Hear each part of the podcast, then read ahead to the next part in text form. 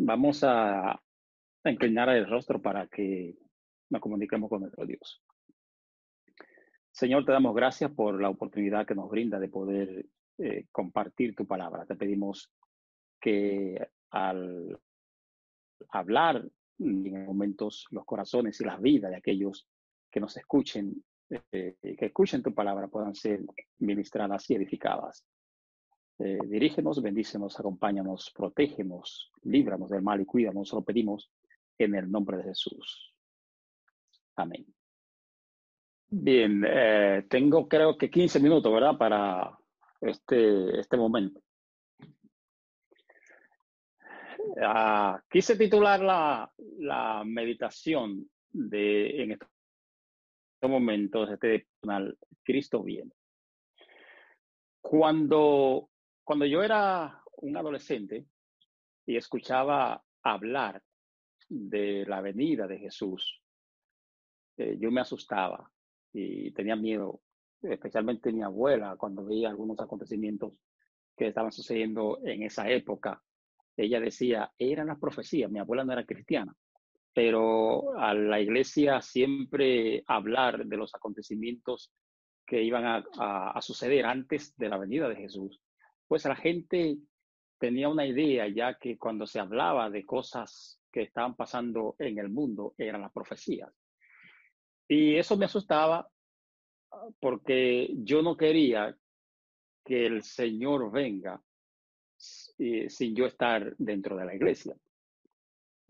Hoy en día la mayoría de las personas están asustadas y tienen miedo al ver algunos acontecimientos que están sucediendo hoy en el mundo y se asustan porque saben que algo extraño está sucediendo en el mundo hoy.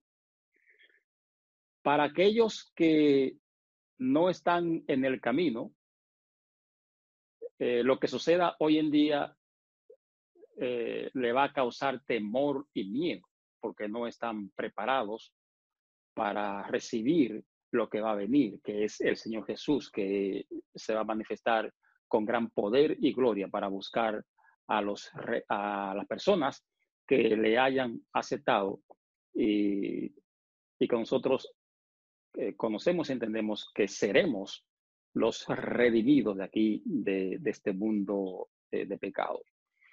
Ah, el Señor en San Mateo decía que cuando nosotros veamos estas cosas debemos estar erguidos porque nuestra redención está cerca. Es decir, que al cristiano no le asusta el que los acontecimientos que están sucediendo hoy en día eh, pasen, porque sabemos que esos son eh, cosas que pasan para que nosotros nos preparemos y sepamos que ya estamos pronto para salir de, este mundo e irnos a vivir con Jesús por toda la eternidad. Quiero que me acompañen en la carta primera de Tesalonicenses, el capítulo 4, 4 13 en adelante. Voy a leer hasta el 17. El apóstol Pablo lo retrata este, retrata este acontecimiento de una manera extraordinaria. Quiero que abran sus Biblias en esta carta a, los tesalonicenses, a Tesalónica, capítulo 4, versículos 13 al 17.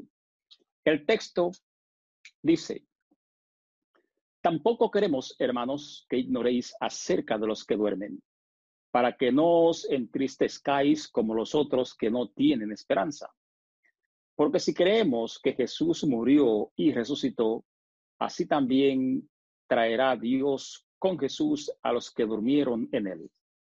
Por lo cual os decimos esto en palabra del Señor, que nosotros que vivimos, que habremos quedado hasta la venida del Señor, no precederemos a los que durmieron, porque el Señor mismo, con voz de mando, con voz de arcángel y con trompeta de Dios, descenderá del cielo y los muertos en Cristo resucitarán primero. Luego nosotros, los que vivimos, los que hayamos quedado, seremos arrebatados juntamente con ellos en las nubes para recibir al Señor en el aire y así estaremos siempre con el Señor.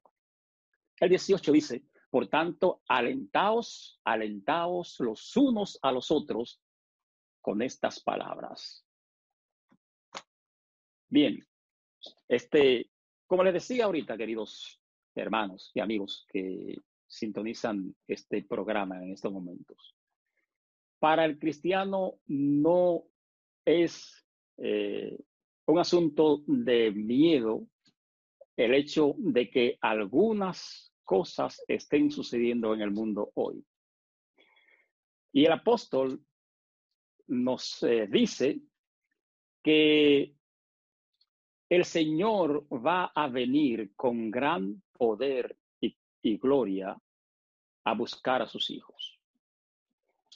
Y para que las personas, las personas que vivían en los tiempos de Pablo, que posiblemente algunos de ellos estaban preocupados, porque ellos esperaban que Jesús vendría en sus tiempos, en sus días. Pero ellos estaban mirando que algunas personas estaban bajando a la tumba. Y es posible que algunos se preocupasen de que eso sucedía y el Señor no estaba regresando. ¿Qué iba a pasar con las personas que estaban muriendo? Entonces ahí Pablo le dice a ellos, no se preocupen por las personas que mueren, porque aquí nadie se va a ir primero. Si Cristo viene en estos días y nosotros estamos vivos, los muertos en Cristo van a resucitar. Y nosotros, los que estemos vivos, seremos transformados para recibir al Señor en las tubes y estar siempre con el Señor. ¿Saben? Esta es una linda y hermosa esperanza para todos aquellos que esperan en Cristo Jesús. Cuando yo, cuando yo acepté el mensaje, cuando tenía unos 14 o 15 años, dejé de mojar mi cama con lágrimas. Ustedes saben que los adolescentes sufren de depresión, se le llaman presión eh, de, de, adolescente, en la adolescencia. A mí me dio con llorar todas las noches. Y nadie sabía, yo en esos tiempos uno no sabía que eso sucedía. Yo no le, no le decía nunca a mi papá ni a mi mamá lo que me sucedía. Pero yo lloraba porque yo no quería perderme cuando Cristo venga. Yo quería salvarme. Cuando acepté a Jesús como mi salvador personal, mis lágrimas fueron secadas. Porque encontré que esta vida no importa que nosotros la perdamos. No importa, esta vida es una vida sin valor para aquellos que esperan en Jesús. Nosotros como cristianos no nos aferramos a esta vida como algo que, que tenga valor o que tiene valor. No. Nosotros tenemos una ciudad que es mucho mejor la que nos espera y es la que Jesús nos ha prometido a nosotros cuando Él venga.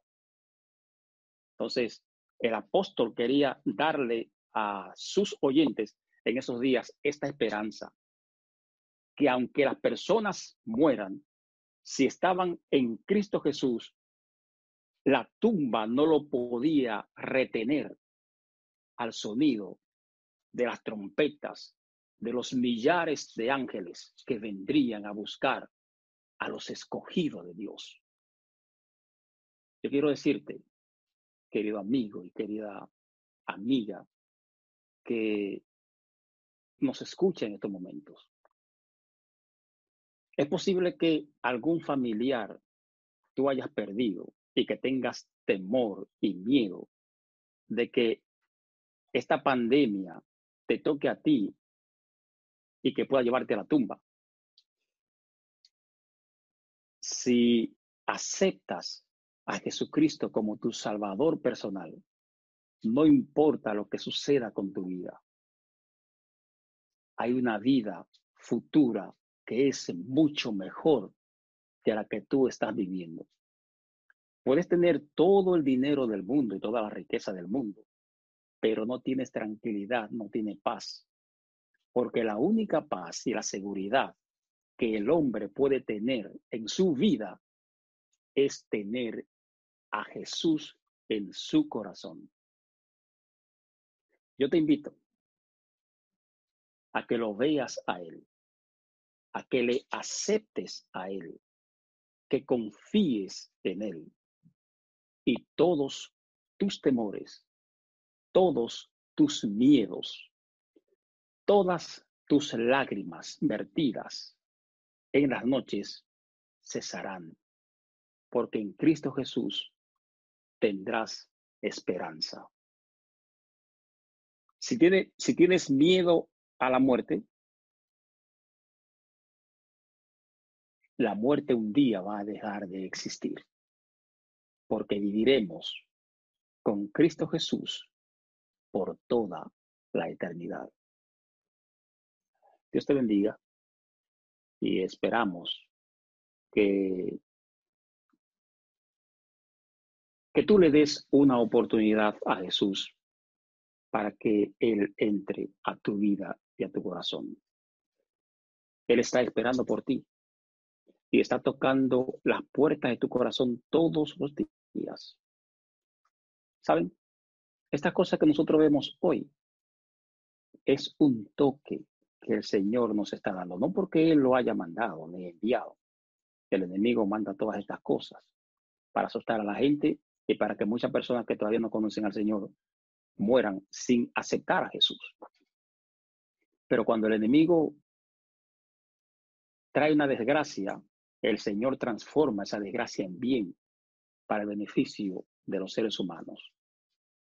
Y esto que vemos hoy, el Señor quiere que veamos, a, que le veamos a Él en esto y podamos saber que los días de este mundo son cortos y tienes la oportunidad hoy de aceptarle para que cuando Él venga seas uno de aquellos que también resucite si, si está muerto en esa resurrección con los santos. Y si está vivo, ser transformado e ir a vivir con Cristo Jesús por toda la eternidad. Dios te bendiga, familia.